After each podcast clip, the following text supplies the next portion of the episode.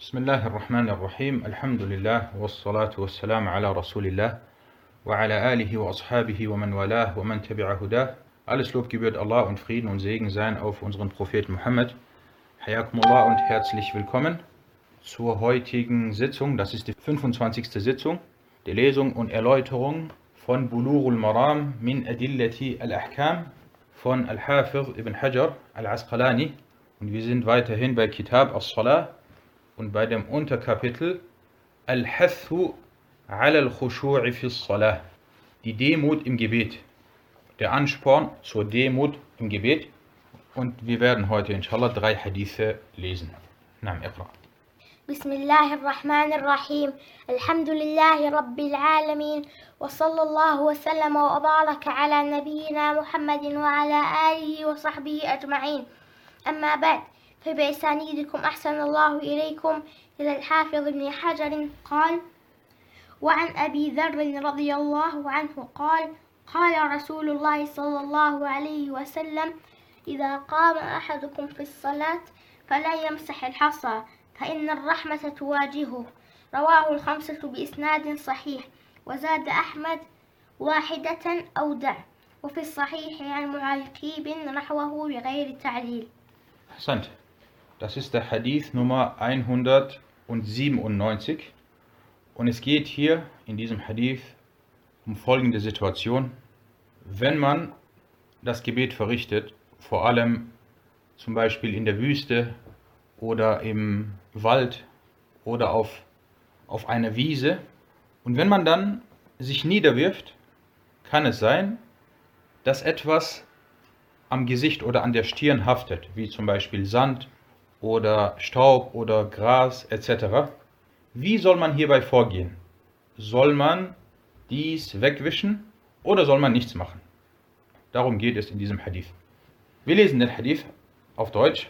Abu Dhar, möge Allah mit ihm zufrieden sein, berichtete, dass der Gesandte Allahs, Allah Segen und Frieden auf ihm, sagte, wenn einer von euch im Gebet steht, dann soll er die Steinchen auf der Stirn nicht wegwischen, denn die Barmherzigkeit entgegnet ihm, überliefert von den fünf mit einer authentischen Überlieferungskette. Was ist mit den fünf gemeint? Vielleicht kann uns jemand das sagen. Ahmed fügte hinzu, einmal oder lass es.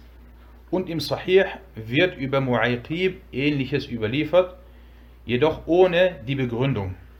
Kommen wir zu den Hadith-wissenschaftlichen Nutzen aus dieser Überlieferung. Und es heißt hier von den fünf. Die fünf sind die vier. Jetzt müssten wir erstmal natürlich erklären, wer die vier sind. Es gibt die sechs. Und jetzt müssten wir erklären, wer die sechs sind. Mit den sechs sind gemeint Ashab Kutub as-Sitta, die sechs, die sechs Sunna-Werke. Also Al-Bukhari und Muslim, diese sind die zwei Sahih-Werke. Und dann gibt es vier weitere. Diese vier weiteren sind Abu Dawud, An-Nasa'i, At-Tirmidhi und Ibn Majah. Wenn gesagt wird, die vier, dann sind diese vier gemeint. Ashab Kutub as-Sunnah. Die Verfasser der Sunna, der vier Sunna-Werke. Wenn wir sagen, die fünf, der fünfte ist Ahmed. Also wir haben Abu Dawud, An-Nasa'i, At-Tirmidhi, Ibn Majah, diese vier und Ahmed. Ahmed ist der fünfte. Das sind einige Fachbegriffe der Gelehrten und die muss man als Schüler des Wissens und vor allem als Schüler des Hadith kennen. Der Überlieferer ist Abu Dhar, Abu Dhar al-Ghifari und über ihn haben wir bereits gesprochen vor einiger Zeit beim Hadith Nummer 191 und wir haben recht ausführlich über ihn und wie er den Islam angenommen hat, wo er sich niedergelassen hat, gesprochen. Die Einstufung der Authentizität des Hadith, die Überlieferungskette ist zumindest in Ordnung. Dieser Hadith wurde überliefert von Ahmed, Abu Dawud, An-Nasa'i, At-Tirmidhi und Ibn Majah. Die andere Überlieferung ohne den Zusatz, und mit Zusatz ist gemeint, فَإِنَّ الرَّحْمَةَ تُوَاجِهُهُ Denn die Barmherzigkeit entgegnet ihm. Dies wurde überliefert ohne diesen Zusatz von Al-Bukhari und Muslim. Über so einen Hadith sagt man Asluhu fi Sahihain. Der Grundsatz oder vom Ursprung her, vom Ursprung her ist dieser Hadith in den beiden Sahih-Werken. Kommen wir zu der Überlieferungskette. Und zwar, der Hadith wurde über den Überlieferungsweg von Sufyan ibn Uyayna, dieser über Al-Zuhri, dieser über Abu al-Ahwas und dieser über Abu Dharr überliefert. Sufyan ibn Uyayna, ein großer Imam. Al-Zuhri, ein großer Imam. Und dann haben wir hier diesen Tabi'i Abu al-Ahwas. Was diesen Abu al-Ahwas al-Madani angeht, er stammte aus der Prophetenstadt Medina, so war er nicht sehr bekannt. Und keiner außer Al-Zuhri hat über ihn überliefert. Wir haben also jetzt einen Überlieferer und nur Al-Zuhri kannte ihn und nur Al-Zuhri hat über ihn überliefert. Und in diesem Fall ist es problematisch. Deswegen sagte An-Nasai, wir kennen seinen Namen nicht von diesem Abul Ahwas und wissen auch nicht, dass ein anderer außer Ibn Shihab al-Zuhri über ihn überliefert hat. Aber hier in diesem Fall geht es um al-Zuhri, der über ihn überliefert hat. Und al-Zuhri ist nicht irgendjemand, sondern er ist einer der Imame der Muslime. Und er ist einer der sechs Überlieferer, um die sich die Überlieferungsketten drehen. Und als Al-Zuhri selbst über diesen Abul Ahwas befragt wurde, jemand ist gekommen und hat gesagt, wer ist dieser Abul Ahwas, über den du überlieferst? Dann sagte er, Al-Zuhri, kennst du denn nicht den Sheikh vom Stamm Mawla Beni Rifar al-Madani, der es pflegte, in der Rauda zu beten? Und das, dieser Satz ist sehr wichtig. Die Leute sagen, wir kennen Abul Ahwas nicht. Jetzt kommt Al-Zuhri. Zuhri ist ein Imam. Und er kennt diesen Überlieferer sehr gut, weil er aus der gleichen Stadt kommt und er lobt ihn. Schaut, was er sagt. Er sagte, kennst du den Sheikh? Er nennt ihn also hier Sheikh. Und er sagte, er pflegte in der Rauda zu beten. Was ist mit Rauda gemeint? Die Rauda, das ist in der Prophetenmoschee und es gibt einen Bereich in der Prophetenmoschee, diese wird Ar-Rawda genannt. Der Prophet sallallahu alaihi wasallam sagte, Ma bayna mimbari wa bayti rawdatun min riyadil jannah. Zwischen meinem Mimbar und meinem Haus, diese Stelle in der Moschee, diese Stelle ist ein Garten des Paradieses. Und heute gibt es noch diese Rawda zwischen dem Mimbar des Propheten والسلام, und zwischen seinem Grab. Dort ist diese Rauda. Eine kleine Stelle, vielleicht ungefähr 7 mal 7 Meter.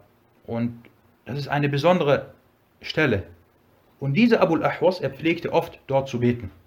Und Al-Zuhri hat ihn Sheikh genannt. Wenn also Al-Zuhri über eine Person überliefert, dann ist das eine Stärkung und ein Lob. Und dies aus folgenden Gründen. Und vielleicht passt Musahim jetzt sehr gut auf. Und Suhail passt auch sehr gut auf. Und Abu Nusayba passt auch sehr gut auf. Und auch die anderen. Weil wir kommen gleich nochmal zu, zu diesem Satz. Warum ist das etwas Besonderes, wenn Al-Zuhri über jemanden überliefert? Erstens, Al-Zuhri ist ein großer Imam.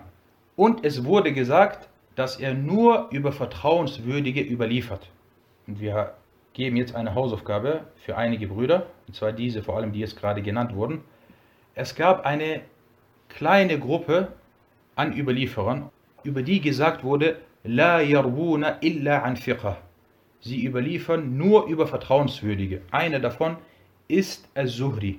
Und die Hausaufgabe ist jetzt, dass ihr noch zwei weitere Namen nennt. Zwei weitere bekannte A'imma, die nur im, Not, im, im Normalfall nur über Fiqat, nur über Vertrauenswürdige überlieferten. Also, das ist der erste Punkt. Al-Zuhri überliefert nur über Fiqat. Zweitens, die Person, über die Al-Zuhri überliefert, zählt zu den großen Tabi'un. Und wenn ein Tabi'i etwas unbekannter ist, dann ist das weniger schlimm wie bei den, wie bei den späteren. Weil die Tabi'un, sie sind die Schüler von den Sahaba.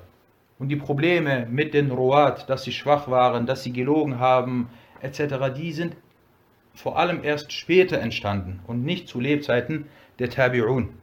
Das ist also der zweite Punkt. Drittens, Al-Zuhri hat diesen Abul Ahwas gelobt, indem er ihn als Sheikh bezeichnete und jemand, der in der Rauda der Prophetenmoschee zu beten pflegte. Von daher hebt das, zumindest die Jahala, von diesem Abul Ahwas auf. Und nicht nur das, das stärkt all diese Punkte, sie stärken diesen Abul Ahwas. At-Tirmidhi, und warum ich das alles erwähne, dazu kommen wir inshallah gleich. At-Tirmidhi sagte, nachdem er diesen Hadith überlieferte, Hada Hadithun Hassan oder Hadithu Abi Dhar, Hadithun Hassan. Er sagte, das ist ein guter Hadith. Er hielt sich zurück, ihn als authentisch einzustufen, da es hierbei zu kleineren Unstimmigkeiten kam. Und dies ist eine Vorgehensweise. At-Tirmidhi, wenn es in der Überlieferungskette auch nur minimal zu Unstimmigkeiten kommt, dann hält er sich meistens zurück und sagt nicht sahih, wie hier in diesem Fall. Abu Dawud und An-Nasai schwiegen über den Hadith, was darauf hindeutet, dass der Hadith zumindest bei ihnen als salih, als gut eingestuft wird. Und das ist die Vorgehensweise von diesen zwei beiden, von diesen beiden, von Abu Dawud und An-Nasai. Und das wird kaum oder dem wird kaum Beachtung geschenkt, dass du einen Hadith, wenn du ihn in Abu Dawud oder bei Abu Dawud siehst und er hat nicht darüber gesprochen und auch nicht irgendwo anders in seinen Büchern, dann sagst du Qawahu Abu Dawud au qala annahu bi annahu salih. Abu Dawud hat diesen Hadith zumindest als brauchbar eingestuft. لأنه سكت عن weil er darüber geschwiegen hat. Und das gleiche gilt für An-Nasa'i. Ibn Khuzaymah stufte den Hadith ebenfalls als authentisch ein, da er ihn in seinem Sahih-Werk überlieferte. Ibn Hibban stufte diesen Hadith ebenfalls als authentisch ein, da er ihn in seinem Sahih-Werk überlieferte. Ibn Hajar stufte den Hadith auch als authentisch ein, da er hier sagte, Rawahul Khamsatu bi Isnadin Sahih. Und wenn wir hier dieses Buch lesen, dann interessiert uns natürlich auch die Vorgehensweise oder die Einstufung vom Autor. Und deswegen versuchen wir das auch immer mit anzuführen. Der Wortlaut im Sahih, also in Sahih al-Bukhari und Muslim, darin heißt es, wenn du das machst, dann nur einmal. Also wenn du im Gebet zum Beispiel Steinchen an deiner Stirn hast, dann wische das nur einmal mit der Hand kurz weg und nicht mehrfach. Sheikh Abdullah Sa'ad, unser Sheikh, sagte, dass seine Überlieferungskette in Ordnung ist. Der Zusatz von Ahmed dagegen ist schwach. Anmerkung, und normalerweise möchte ich ungern solche Anmerkungen machen, aber ich habe etwas Unschönes gelesen, und zwar einige Zeitgenossen gingen fast schon unverschämt mit diesem Hadith und den Aussagen der früheren Gelehrten um und stuften ihn als schwach ein. Wenn jemand kommt und er stuft diesen Hadith als schwach ein, und er widerspricht den früheren A'imma und Gelehrten, das ist schon problematisch. Aber darum geht es nicht. Wenn er das mit Anstand macht und er einen Ijtihad hat, dann ist das seine Sache. Aber das Problem ist, jetzt kommt ein Zeitgenosse und er widerspricht den A'imma. Und dann kritisiert er sogar noch die Imame und sagt, wie sind sie nur dazu gekommen, diesen Hadith nicht als schwach einzustufen? Da es doch klar und deutlich sei, dass ja Abul Ahwas als schwach einzustufen sei. Wir haben jetzt über diesen Abul Ahwas gesprochen, dargelegt, dass er nicht schwach ist, dass er zumindest in Ordnung ist und dann viele Beweise dafür gebracht. Und deswegen gibt es äh, einen Muhaqqiq, von Bulughul Maram und ich möchte normalerweise ungern Namen nennen, aber wenn manche Leute dementsprechend mit den A'imma wie At-Tirmidhi unverschämt umgehen, dann verdienen sie es auch, dass man mit ihnen dementsprechend auch ihnen dementsprechend dann auch antwortet. Und deswegen die Anmerkungen von einem gewissen Dr. Samir al-Zuhairi, einer der Dakatira der heutigen Zeit, ein Schüler von Sheikh al-Albani, bei seiner Fußnote zu Bulugh al-Maram und wie er dort mit Al-Tirmidhi und Ibn Hajar verkehrt. Er sagte dort in dem Buch, er sagte, nachdem er erwähnte, dass Al-Tirmidhi über diesen Hadith sagte, Hadithun Hassan, er sagte, Kella, er sagte, Qultu, Kella. Und dann widerlegt er Al-Tirmidhi, subhanallah. Dieses Kella, also nein, keinesfalls, Al-Tirmidhi liegt falsch. Wie konnte er nur diesen Hadith als Hassan einstufen. Und ich sage zu solchen Doktoren, oder zu solchen Doktoren sagt man, so kann man vielleicht mit 19-jährigen Schülern, welche in den Universitäten von diesen Doktoren unterrichtet werden, sprechen, aber nicht mit Imam at-Tirmidhi und seinesgleichen. Vor allem, da gerade at-Tirmidhi diesen Hadith nicht einmal als Sahih, als authentisch eingestuft hat. At-Tirmidhi sagte Hassan. Und jeder kleine Schüler des Wissens, des Hadith weiß, wenn at-Tirmidhi sagt Hassan, dann ist das nicht Sahih. Und das hat eine ganz andere Bedeutung, was manche späteren kennen. Aber diese Hadith-Doktoren scheinen anscheinend dies immer noch nicht gelernt zu haben. Deswegen, das ist nicht die Vorgehensweise, Barakallahu fikum, so mit den A'imma umzugehen. Du kommst und du widersprichst ihnen in der Einstufung. Das ist schon problematisch, aber darum geht es nicht. Aber dass du dann auch noch kommst und dieses Kultu, und subhanallah, in vielen, in vielen Büchern lese ich das immer von diesen Muhakkikun. Irgendein Doktor aus der heutigen Zeit, äh, Tirmidhi sagt etwas und er sagt, Kella, Kultu, Kultu, Kella.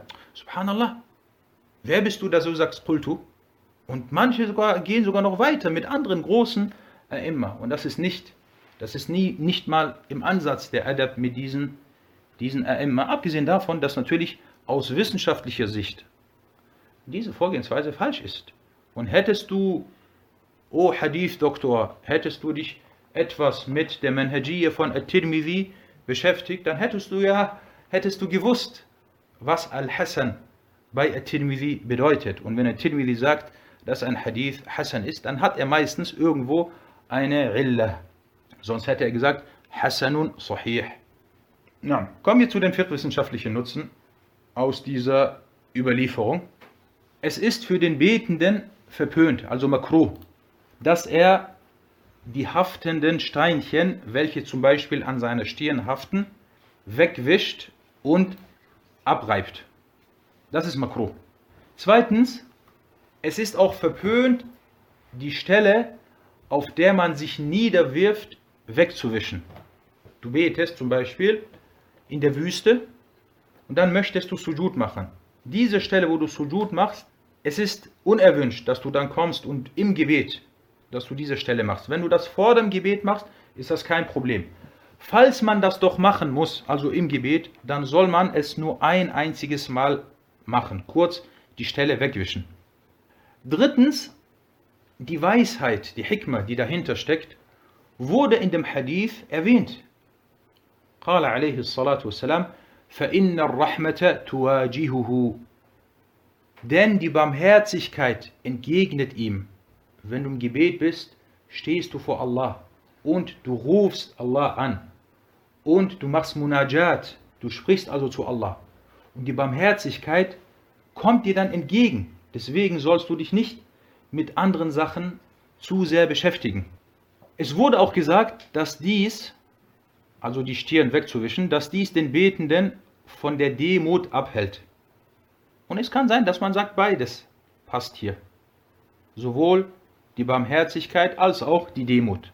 Und beides trifft zu. Und beides ist richtig. At-Tirmidhi sagte, nachdem er diesen Hadith überlieferte, und es scheint so, dass die Erlaubnis für einmal wegwischen erlaubt wurde. Du darfst einmal wegwischen Und die Leute des Wissens handeln danach. Er hat hier keinen Khilaf genannt, sondern wenn es einen Khilaf gibt, dann sagt er, und manche Leute des Wissens.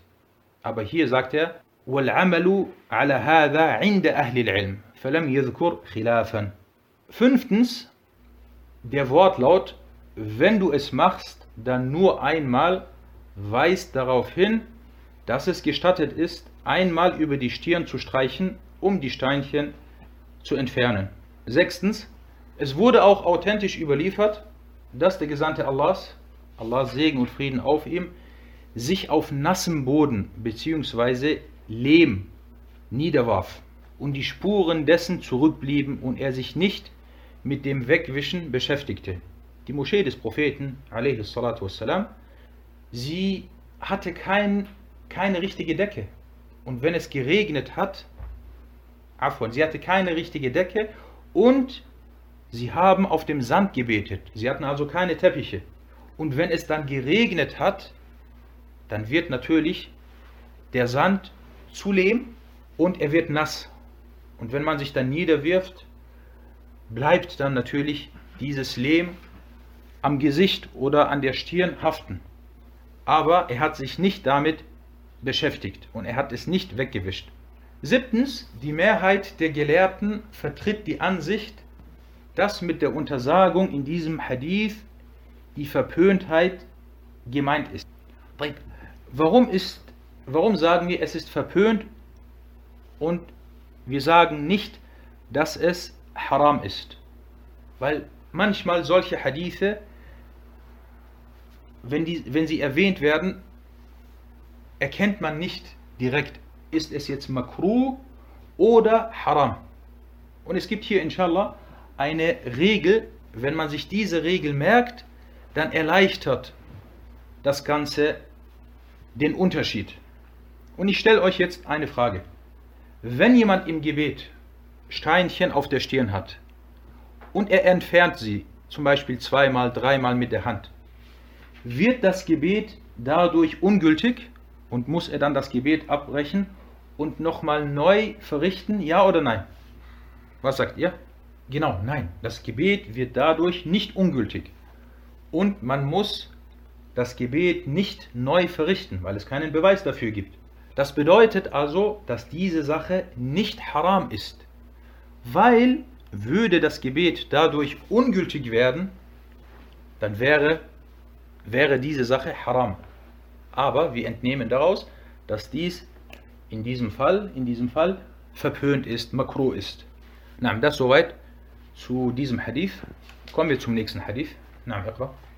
قال المصنف وعن عائشة رضي الله عنها قالت سألت رسول الله صلى الله عليه وسلم عن الالتفات في الصلاة فقال هو اختلاس يختلسه الشيطان من صلاة العبد رواه البخاري اقرأ وللترمذي. وللترمذي عن أنس وصححه إياك والالتفات في الصلاة فإنه هلكة فإن, فإن, فإن كان فلا بد ففي التطوع نعم أحسنت. Das ist der Hadith Nummer 198. Aisha, möge Allah mit ihr zufrieden sein, berichtete, ich fragte den Gesandten Allahs, Allahs Segen und Frieden auf ihm, über das Umdrehen im Gebet. Er sagte daraufhin, es ist eine Unterschlagung, die der Satan vom Gebet des Dieners unterschlägt. Überliefert von Al-Bukhari und bei At-Tirmidhi heißt es von Anas überliefert, was er als authentisch einstufte, wehe dir, dich im Gebet umzudrehen, denn darin ist ein Untergang. Doch wenn es sein muss, dann nur im freiwilligen Gebet. Es geht jetzt darum, du bist im Gebet und darfst du, wenn du im Gebet bist, zum Beispiel nach rechts mit deinem Kopf dich nach rechts wenden oder nach links. Darum geht es in diesem Gebet, in diesem Afan, in diesem Hadith. Kommen wir zu den Hadith-wissenschaftlichen Nutzen aus dieser Überlieferung. Die Überliefererin ist Aisha bint Abi Bakr as-Siddiq, die Ehefrau des Propheten wassalam, und die große Gelehrtin unter den Sahaba. Und über Aisha haben wir oft schon gesprochen. Sie gehört zu den Mukfirin, zu denjenigen, die viele, sehr viele Hadithe überliefert haben und zu den Frauen des Propheten, die Fatawa gegeben haben und die großartiges und wichtiges Wissen verbreitet haben. Die Einstufung der Authentizität. Der erste Hadith ist authentisch. Der zweite ist schwach. Dieser Hadith, der erste, wurde von Al-Bukhari überliefert und der zweite wurde von At-Tirmidhi überliefert. Und interessanterweise, der erste Hadith gehört zu den Mufradat von Al-Bukhari, wenn man es so nennen möchte. Sprich, nur Al-Bukhari hat ihn auf diese Art und Weise überliefert. Und der zweite Hadith gehört zu den sogenannten Mufradat von At-Tirmidhi. Also nur At-Tirmidhi hat ihn so überliefert. Der Hadith wurde über den Überlieferungsweg von Masruq und dieser über Aisha überliefert. Also der von Al-Bukhari. Und das ist natürlich eine sehr authentische Kette. Die Überlieferung von At-Tirmidhi dagegen wurde über den Überlieferungsweg von Ali ibn Zayd ibn Jud'an, dieser über Sa'id ibn al-Musayyab und dieser über Anas überliefert. Und es gibt in dieser Kette von At-Tirmidhi mehrere Ilal, mehrere Schwächen. Dieser Ali ibn Zayd ibn Jud'an al-Basri, er ist gestorben im Jahr 131 nach der Hijra. Er ist schwach. Er wurde von Ahmed, Yahya ibn Ma'in und An-Nasai als schwach eingestuft.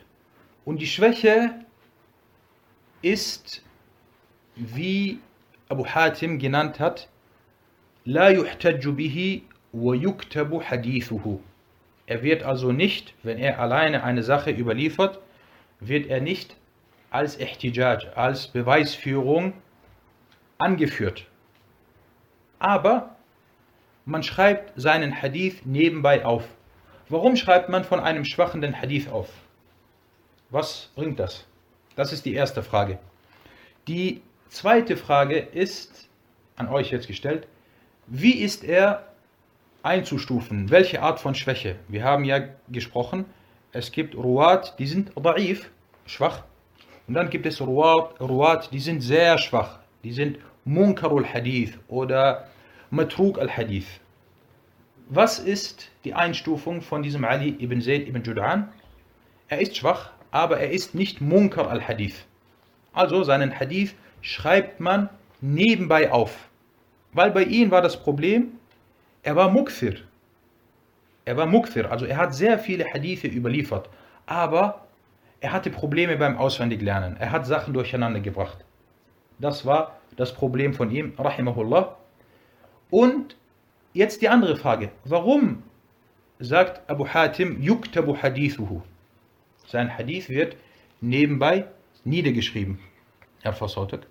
لأنه ممكن يتابع إيه نعم ممكن يتابع أي كمتابعة Genau, sehr gut. Genau, Lukas. Er kann durch andere Ketten gestärkt werden. Stellt euch vor, wir haben jetzt noch eine andere Kette. Diese andere Kette ist auch nicht sehr stark. Dann haben wir aber diesen Ali ibn Zayd ibn Jud'an. Dann sagen wir, sie stärken sich gegenseitig oder sie können sich gegenseitig stärken. Und deswegen sagt Abu Hatim sehr oft, yuktabu hadithuhu. Und das muss man sich merken. Sein Hadith wird nebenbei notiert. Man merkt sich das. Du hast jetzt einen Hadith von diesem Ibn Jud'an. Du sagst, nein, schwach, ich akzeptiere den Hadith nicht, aber du hast ihn auf der Seite. Du merkst ihn dir. Dann kommt dieser Hadith über einen anderen Überlieferungsweg. Dann sagst du, schnell, schnell, bring mir den Hadith von Ibn Jud'an. Und dann sagst du, das ist eine Mutaba' lahu. Hada mutaba'un أو هو متابع له أو يقال الحديث متابع له. Der Hadith stärkt ihn. Sie stärken, stärken sich gegenseitig. Na, und das ist eine wichtige eine wichtige Vorgehensweise, die von den früheren immer beachtet wurde. Heutzutage, was machen die Leute? Oder manche Leute? Der Doktor von, der einen Hadith-Doktortitel hat, er kommt, er schaut sich die Kette an. Ah, okay, Ali ibn Jud'an, äh, ibn Hajar hat in Taqrib gesagt, schwach, fertig. Dann ist das Ganze für ihn beendet. Nein, darüber habe ich auch vor einigen Tagen gesprochen. Das ist nicht die Vorgehensweise von Leuten, die sich auf diese Wissenschaft spezialisieren. Die Hadith-Wissenschaft ist nicht 1 plus 1 macht 2, 2 minus 1 macht 1, dass man sagt, okay, ich möchte es mir leicht machen. Okay, Ali ibn Zayd ibn Jud'an ist schwach, Khalas, die Sache hat sich erledigt. Nein, so wird nicht äh, gehandelt. طيب. Es gibt noch eine andere Illa in diesem in diesem Hadith, und zwar Sa'id ibn al-Musayyab. Er ist ein Imam und er ist ein Tabi'i. Er hat nicht über Anas überliefert. Und das muss man auch wissen, weil vom Äußeren her kann man das nicht erkennen. Aber die A'imma haben darauf hingewiesen, dass Ibn al-Musayyab nicht über Anas überliefert hat. Al-Tirmidhi sagte, nachdem er den Hadith überlieferte, Hada Hadithun Hasanun Gharib. Das ist ein guter und fremder, alleinstehender Hadith. Und wenn Al-Tirmidhi sagt, im Groben, wir machen jetzt vier, vier Kategorien. Wenn Al-Tirmidhi sagt, Hada Hadithun Hasanun Sahih, dann ist dieser Hadith bei Al-Tirmidhi authentisch. Er ist stark und richtig. Das ist Nummer eins. Wenn At-Tirmidhi sagt, Hada Hadithun Hasan, dieser, das ist ein guter Hadith, dann hat der Hadith meistens eine gewisse Schwäche. Aber die Schwäche ist nicht extrem. Wenn At-Tirmidhi sagt, Hada Hadithun Hasanun Gharib, Hasan zusätzlich Gharib, dann ist, die Stärke, dann ist das ein schwacher Hadith. Dann ist das ein schwacher Hadith. Wenn er Gharib erwähnt, deutet das darauf hin, dass der Hadith wirklich klar und deutlich schwach ist. Welche Kategorie war das jetzt? Welche Nummer? 1, 2, das ist 3. Wenn At-Tirmidhi sagt, Hada Hadithun Gharib, nur alleine Gharib, dann ist der Hadith sehr schwach. Dann hat er eine klare und deutliche Illa. Und das im Allgemeinen, das ist jetzt allgemein. Es gibt manchmal auch bei At-Tirmidhi diesbezüglich, diesbezüglich auch andere Vorgehensweisen.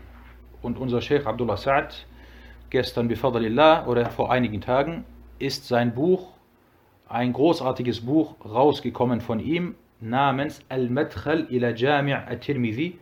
Er hat an diesem Buch fast 15 Jahre gearbeitet, zwei große Bänder mit ungefähr 1000 Seiten. Und es geht darin, in diesen zwei Bändern, nur um die Einführung zu At-Tirmidhi, die Vorgehensweisen von At-Tirmidhi. Also 1000 Seiten hat er nur darüber gesprochen. Und gestern beim Unterricht hat er mir mit seiner Hand das Buch direkt gegeben als Geschenk. Und wie gesagt, dieses Buch ist ein großartiges Werk. Und wenn, und er arbeitet, unser Chef arbeitet seit 25 Jahren an der Erläuterung von At-Tirmidhi. Und wir haben zweimal die Woche Unterrichte, gestern, vorgestern. Und ungefähr die Hälfte der Hadithe wurden bereits von ihm erläutert. Und wenn dieser Scharh irgendwann mal gedruckt werden sollte, dann ist das bi'idhnillah. Und das sagt jeder, der an den Unterrichten teilnimmt, dann wird dieser Scharh eine der großartigsten Shuruh zu den Hadithbüchern sein, die jemals geschrieben wurden. Na, möge Allah Ta'ala es erleichtern, dass er weiterhin daran arbeitet. Und wie gesagt, Al-Madkhal ila Jami' al-Tirmidhi, 1000 Seiten, das, was ich jetzt hier manchmal in zwei, drei Minuten, in wenigen Sätzen wiedergebe, hat er ausführlich, ausführlich in tausend Seiten wiedergegeben. Und das, was ich gerade gesagt habe, diese vier Kategorien, ich habe mich kurz gehalten, weil Sheikh äh, Abdullah Sa'ad, er sagt 22 Kategorien ungefähr. Und er geht da nochmal ausführlicher auf jede Kategorie ein. Machen wir weiter. At-Tirmidhi hat also diesen Hadith als schwach eingestuft. Hier der Autor Ibn Hajar, was sagte er zu diesem Hadith? Er sagte, Walid Tirmidhi wasahhaha. Und Tirmidhi hat überliefert und ihn als authentisch eingestuft. Ibn Hajar ist hier ein Fehler unterlaufen, weil es stimmt nicht, dass Tirmidhi diesen Hadith als authentisch eingestuft hat. Er sagte Hasanun Gharib. Und deswegen sagte Sheikh Ahmed Shakir, dass in allen Exemplaren, in allen Nusach von At-Tirmidhi nicht erwähnt wurde, dass er ihn als Sahih, also als authentisch, eingestuft hat. Und Sheikh Ahmed Shah, und natürlich, das passiert. Ibn Hajar hat großartige Arbeit geleistet, was die Hadith-Wissenschaften angeht. Und so kleine Fehler passieren manchmal. Und es kann sein, dass es vielleicht auch nicht an ihm lag, sondern an denjenigen, die später gekommen sind, dass sie das vielleicht falsch eingestuft haben. Und es kann sein, Wallahu a'lam, dass Ibn Hajar gesagt hat. Und At-Tirmidhi und er hat ihn als Hassan eingestuft. Das kann sein.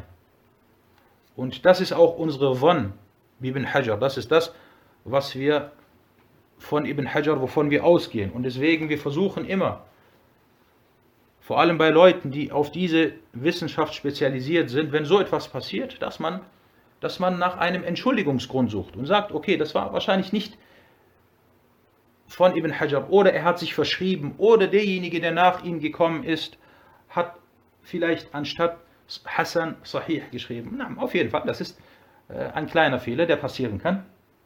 Und Ahmed Shakir hat darauf hingewiesen. Und Ahmed Shakir, ein ägyptischer Hadith-Gelehrter, aus dem letzten Jahrhundert und er war ein großer Muhakkik, subhanallah. Bei diesem Mann, Ahmed Shakir, man kann, man könnte glauben, wenn man sich die Werke anschaut, an denen er gearbeitet hat, an denen er Tahqiq gemacht hat, man könnte denken, dieser Mann hat tausend Jahre gelebt. Oder es gab zehn Ahmed Shakirs. Schon alleine, rahimahullah ta'ala, schon alleine, dass er Musnad von Imam Ahmed, er hat eine unglaubliche Khidma gemacht von Musnad Imam Ahmed. Und wir reden hier von Musnad von Imam Ahmed über 30.000 Hadithe. Jeden einzelnen Hadith ist er durchgegangen und er hat sie eingestuft. Und dann hat er das gleiche mit At-Tirmidhi gemacht und mit etlichen anderen Werken. Und man fragt sich, diese Leute, entweder es waren zehn Personen oder er hat tausend Jahre gelebt oder Allah subhanahu wa ta'ala hat diesen Leuten Segen in ihrem Leben gegeben. Und sie haben sich nicht mit Qil und Qal beschäftigt, weil heutzutage die Tage, die Wochen, die Jahre vergehen und man hat kaum etwas geleistet, weil du nur damit beschäftigt bist, der hat gesagt, der hat gemacht und du vergeudest deine Zeit und diese Leute, diese Leute, sie nutzen ihre Zeit und dann kommt so etwas raus und Allah gibt ihnen dann diese Baraka, diesen Segen in ihrer Zeit. Somit also hat At-Tirmidhi den Hadith als schwach eingestuft und At-Tirmidhi wies an, ein, an einer anderen Stelle in seinem Sunnah-Werk darauf hin, dass Sa'id ibn al-Musayyab nicht über Anas überliefert hat. Und Ibn Rajab wies darauf hin, dass der Hadith von Anas schwach ist. Und Sheikh Abdullah Sa'ad sagte, dass der Hadith schwach ist, also von At-Tirmidhi. Kommen wir zu den Hadith-wissenschaftlichen Nutzen aus dieser Überlieferung. Ich verliere so langsam ein bisschen meine Kraft. Aus diesem Hadith wird die Karaha, die Verpöntheit, des sich Umdrehens im Gebet entnommen. Es sei denn, es besteht eine Notwendigkeit dafür. Ibn Abdul Barr al-Maliki al-Andalusi, rahimahullah ta'ala, erwähnte, dass dies, also die Verpöntheit, die Ansicht der Mehrheit der Fiqh-Gelehrten sei und dass das geringe Umdrehen mit dem Kopf das Gebet nicht ungültig macht. Hier haben wir wieder diese Qaida, diese Regel. Es macht das Gebet nicht ungültig. Du bist im Gebet und du guckst kurz nach rechts, kurz nach links. Das macht das Gebet nicht ungültig. Und weil es das Gebet nicht ungültig macht, was sagen wir dann? Ja, Hamza, was sagen wir? Ist es haram oder ist es makruh? Wir sagen, es ist makruh. Wir sagen, es ist makruh. Das erwähnte auch Ibn Hajar und die Zahiriya dagegen sagten, dass es verboten sei. Die Zahiriya ala smihim, ala zahir. Zweitens, und wenn wir bei den Zahiriya sind, heute im Unterricht von Al-Fiyat al-Iraqi wurde eine interessante Sache von dem Sheikh erwähnt. Ibn Hazm, ihr kennt Ibn Hazm, al-Zahiri al-Andalusi. Ibn Hazm, er hat das Werk von At-Tirmidhi niemals gesehen. Er hat es nicht gesehen, er kannte es nicht. Subhanallah. Und, äh, und Ibn Hazm war ein Hafir, er war ein Hadith-Gelehrter. Und er hat sogar über sich behauptet, er sagte, ich kenne jeden authentischen Hadith auf der Welt. Und Ibn, Ibn Hazm war so, subhanallah, er hat manchmal, manchmal interessante Aussagen gehabt, wie, wie das zum Beispiel. Er sagte, es gibt keinen authentischen Hadith auf der Welt, den ich nicht kenne. Ich kenne alle Hadithe, die authentisch sind auf der Welt. Und dann sagen wir, ja, Ibn Hazm, du hast, du kennst At-Tirmidhi nicht. Wie kannst du behaupten, dass du alle authentischen Hadithe kennst? Obwohl du At-Tirmidhi nicht nur kennst, du hast ihn noch nie gesehen und du wusstest nicht mal, dass es ihn gibt. Weil At-Tirmidhi war anscheinend zu seiner Zeit in Andalusien nicht verbreitet. Es gibt auch noch andere Sachen. Zum Beispiel wird gesagt über Al-Bayhaqi, dass er auch einige Hadithbücher nicht besaß, dass er nicht im Besitz von, glaube ich, An-Nasa'i war. Und wir in der heutigen Zeit, subhanallah, wir sind im Besitz von allen möglichen Büchern, aber der Nutzen, den wir daraus ziehen, ist minimal. Illa man rahima rabbi. Zweitens, der zweite Nutzen, Fiqh-Nutzen, wenn eine Notwendigkeit bestehen sollte, wie zum Beispiel nach dem Feind Ausschau halten, dann ist es gestattet, sich umzudrehen. Da überliefert wurde, dass der Prophet, Allah Segen und Frieden auf ihm, sich während einer Schlacht beim Morgengebet umdrehte. Du bist zum Beispiel in so einer Situation, dann darfst du dich umdrehen. Drittens, die Karaha, die Verpöntheit, ist darauf bezogen, seinen Kopf oder Hals zur Seite zu drehen. Mit dem Kopf schaust du kurz nach links oder nach rechts. Das ist Makro. Sollte man aber seinen kompletten Körper, du drehst dich komplett nach links oder nach rechts um, dann macht das das Gebet ungültig, weil du hast dann nicht mehr in Richtung Qibla geschaut. Und sich in Richtung Qibla zu wenden, ist eine der Shurut as-Salah, eine der Bedingungen des Gebets. Also hier ein Unterschied. Wenn wir sagen umdrehen oder wenden, dann ist damit der Kopf gemeint, aber nicht der ganze Körper. Nicht, dass jemand jetzt kommt und er dreht sich dann im Gebet komplett um und er sagt, ja, es ist nur Makruh. Der nächste Nutzen, viertens, sich im Gebet umzudrehen, ist eine Ichtilas von Shaitan, ist eine List Satans, womit er, womit er das Gebet des Dieners klauen will. Mit klauen ist gemeint, er möchte den Lohn dazu, den Diener oder den Betenden dazu zu bringen, dass sein Lohn geringer wird. Deswegen wurde das Umdrehen im Gebet auch als Untergang bezeichnet. Der Prophet sallallahu alaihi wasallam sagte, Halaka, das ist ein Untergang. Fünftens, aus dem Hadith wird die Wichtigkeit der Pflichtgebete entnommen und dass man diese noch mehr beachten muss als die freiwilligen Gebete so gibt es Handlungen, die in den freiwilligen Gebeten erlaubt sind, wobei sie aber in den Pflichtgebeten untersagt werden. Wir nennen vielleicht ein, zwei Beispiele. Sachen, die darf man im Pflichtgebet nicht machen, in den freiwilligen Gebeten dagegen ist es erlaubt. Unser Qari Suleiman sagt zum Beispiel, man betet im freiwilligen Gebet und man fährt Auto. Das ist erlaubt. Auf dem Reittier. Genau. Ein anderes Beispiel. Man darf das freiwillige Gebet zum Beispiel im Sitzen verrichten, aber das Pflichtgebet muss immer im Stehen verrichtet werden, wenn man, wenn man dazu die Möglichkeit hat und nicht entschuldigt ist. Machen wir weiter. Sechstens, sich im Gebet umzudrehen widerspricht der Demut und Konzentration und mindert den Lohn. Das ist der Shahid. Darum geht es hier in diesem Kapitel. Warum soll man sich im Gebet nicht umdrehen? Und wir sind hier im Kapitel Demut, weil die Demut dadurch gemindert wird. Und der siebte und letzte Nutzen, dieser Hadith belegt, wie eifrig Aisha nach dem Streben nach Wissen war und Fragen stellte. Und dadurch wurde sie dann auch zu den wissendsten Sahaba, weil sie ist gekommen und hat gesagt, قلت سألت رسول الله صلى الله عليه وسلم عن التفات في الصلاة. Sie hat den Propheten عليه الصلاة والسلام über das sich drehen oder umdrehen im Gebet gefragt. Und daraus entnimmt man, dass man Fragen stellt. Und wenn man Fragen stellt, dann lernt man dadurch und man eignet sich Wissen an.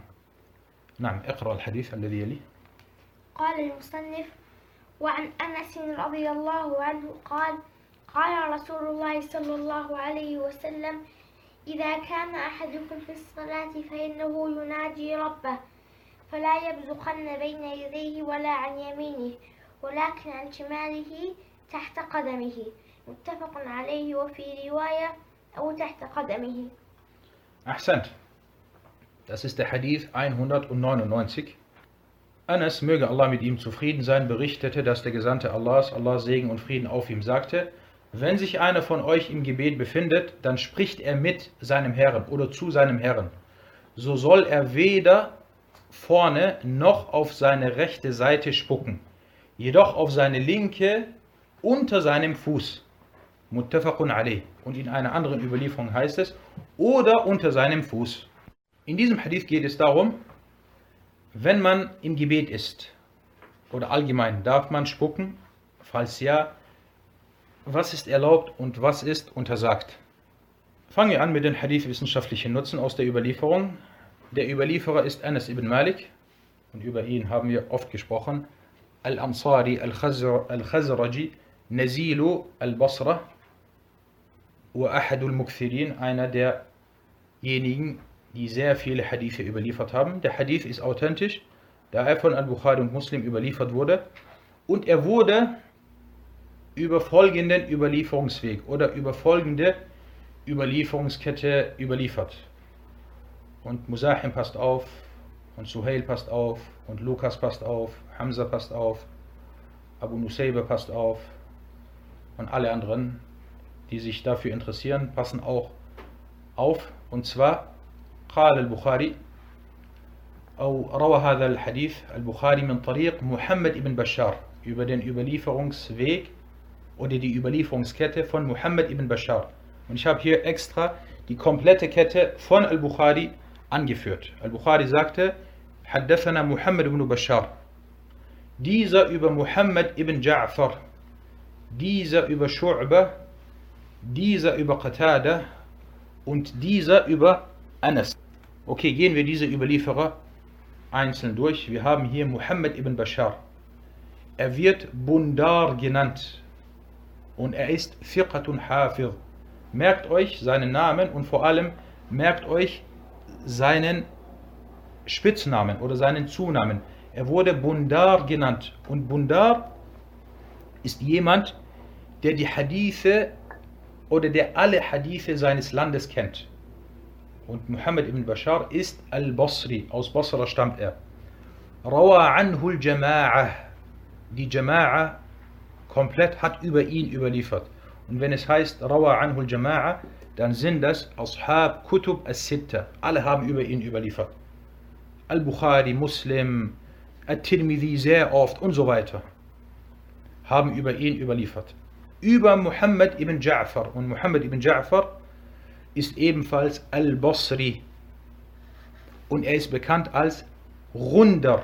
Runder bedeutet jemand, der der Mushakis ist, der für kleine Probleme sorgt. Und es wird gesagt, er war in einer Sitzung und er hat in dieser Sitzung irgendetwas gemacht und dann hat ihn Shu'ba als Runder oder Runder genannt. Sein Lehrer Shu'ba hat gesagt, du bist Runder.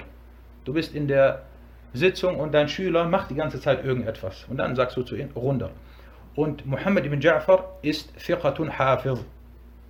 Dieser über Shu'ba und Shu'ba ibn al-Hajjaj al-Basri, Abu Bistam al-Imam. Er ist einer der ganz großen Imame des Hadith. Und er hat viele Regeln oder viele Sachen, auf die sich Ahmed und Yahya und Ali ibn al-Madini und so weiter beziehen. So haben sie das über ihren Lehrer Al-Qattan und dieser über Shu'bah. Von dem haben sie genommen. Und es wird gesagt, Shu'bah hat den Leuten den Hadith beigebracht im Irak. Und Shu'bah ist Amirul Mu'minin fil Hadith, der Führer der Gläubigen im Hadith. Und diese Bezeichnung, diese gibt es nur sehr selten. Und dieser Shu'bah war ein großer Imam, rahimahullah. Dieser über Qatada ibn Di'ama, Abu al-Khattab al-Basri. Qatada ist ebenfalls Basri. Und Shu'bah ist gestorben im Jahr 160 nach der Hijra und Qatada im Jahr 117 nach der, nach der Hijra. Und Qatada ist Imam, Hafir. Es gab kaum jemanden auf der Welt, der beim Hifz, beim Auswendiglernen so war wie Qatada. Er sagt, ich habe noch nie einen Hadith gehört und dann zu dem Sheikh gesagt, wiederhole ihn. Wenn ich den Hadith einmal gehört habe, habe ich ihn auswendig gelernt. Und Qatada ist einer der sechs, um die sich die Überlieferungsketten drehen. Und er ist ein ganz großer Imam der Muslime. Dieser über Anas. Und Anas ist Nazilu, Nazilu Basra. Er hat sich in Basra niedergelassen. Deswegen sagen wir, Hada isnadun basriyun. Das ist eine basritische Kette, da alle Überlieferer aus dem irakischen Al-Basra stammen. Der nächste Punkt. هذا الإسناد كالشمس diese Überlieferungskette ist klar wie die Sonne und sie ist eine der authentischsten Ketten auf dieser Erde. Und alle Überlieferer sind bekannte Huffar und teils große Imame. Von daher merkt euch diese Überlieferungskette und diese Namen derjenige, der sich dafür interessiert. Kommen wir zu den fiqh-wissenschaftlichen Nutzen aus dieser Überlieferung. Genau, anders wurde nicht erwähnt, ich habe ihn gerade hinzugefügt. Erstens, wenn man sich im Gebet befindet, dann spricht man zu Allah. Das nennt sich Munajat. Munajat bedeutet zu jemandem sprechen. Man spricht zu Allah subhanahu wa ta'ala. Somit ziemt es sich nicht,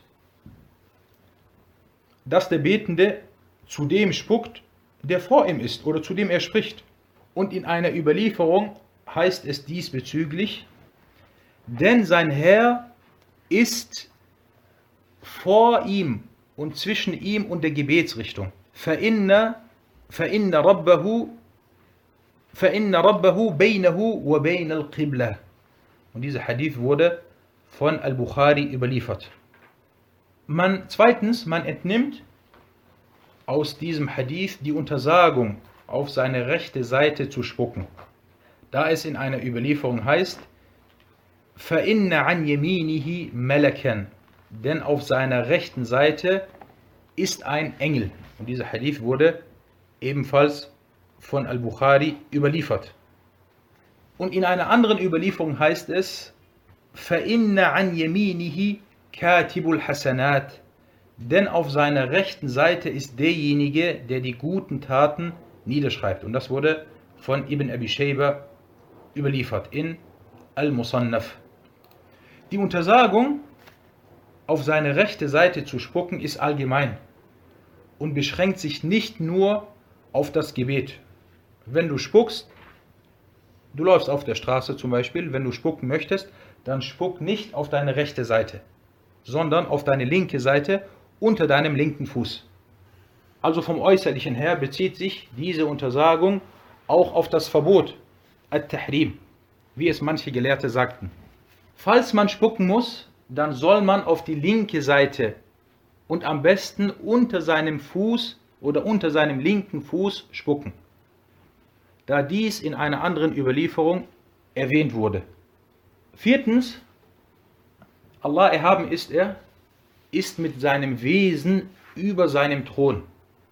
Jedoch ist sein Allwissen überall. Jetzt wird jemand kommen, ein Mu'attil wird kommen und sagen, dieser Hadith ist doch ein Beweis, dass Allah ohne Ort und ohne Platz ist. Weil es heißt doch in diesem Hadith, Allah ist vor dir, du betest und Allah ist vor dir. Und wir sagen, nein, das stimmt nicht. Es wird nicht gesagt, dass Allah sich mit seiner Schöpfung vermischt. Du bist im Gebet und Allah ist vor dir. Das sagt man nicht. Und dass Allah sich mit seinen Wesen, mit seinem Wesen mit ihnen ist und vor ihnen ist. Und hierbei muss man zwischen den Texten vereinen und nicht denken, sie würden sich widersprechen.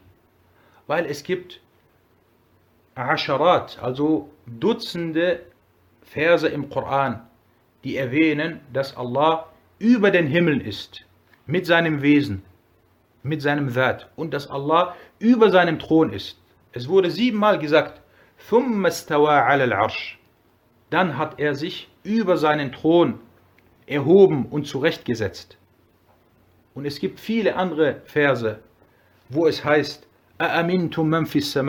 derjenige, der im Himmel ist. Allah ist über den Himmel. Und es gibt andere Hadithe, viele Hadithe, die besagen, dass Allah über den Himmel ist mit seinem Wesen. Und dies laut Koran und Sunnah und Ijma' der Muslime, dass Allah über seinem Thron, dass sich Allah über seinem Thron erhoben und zurechtgesetzt hat.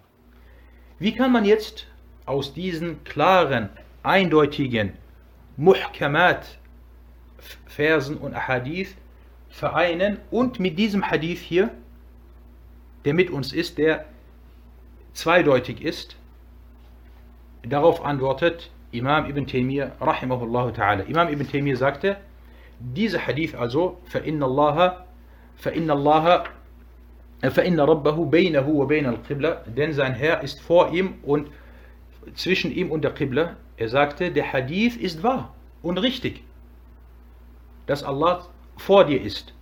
Und man nimmt ihn nach seinem Äußeren. Denn er, Allah, gepriesen sei er, ist über dem Thron und er ist vor dem Betenden.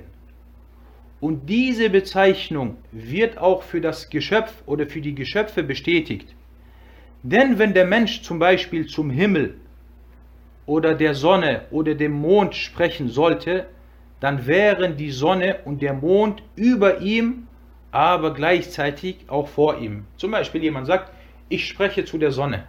Als Beispiel. Dann sagen wir, die Sonne ist über dir, aber gleichzeitig ist sie auch vor dir. Das bedeutet also, wenn das also selbst, selbst bei Geschöpfen möglich ist, dass wir sagen, die Sonne ist über dir im Himmel, aber sie ist auch vor dir, dann ist es beim Schöpfer, subhanahu wa ta'ala, noch eher möglich, dass wir sagen, Allah ist mit seinem, mit seinem Wesen über den Himmel, aber er ist auch vor uns mit seinem Allwissen und mit, mit seiner Allmacht. Und wenn ein Text wie dieser Hadith zum Beispiel mehrdeutig ausgelegt werden kann, dann muss man ihn so auslegen, dass er mit den anderen eindeutigen Quelltexten übereinstimmt. Wir haben so viele Texte, die besagen, die klar und deutlich sind und besagen, dass Allah über den Himmel ist. Und dann haben wir diesen mehrdeutigen Text, dann müssen wir ihn so auslegen, wie wir das gerade gemacht haben, dass er den anderen Hadithen und den anderen Texten nicht widerspricht. Na, das soweit zu diesem Hadith und zu dem heutigen Unterricht. هذا والله تعالى أعلم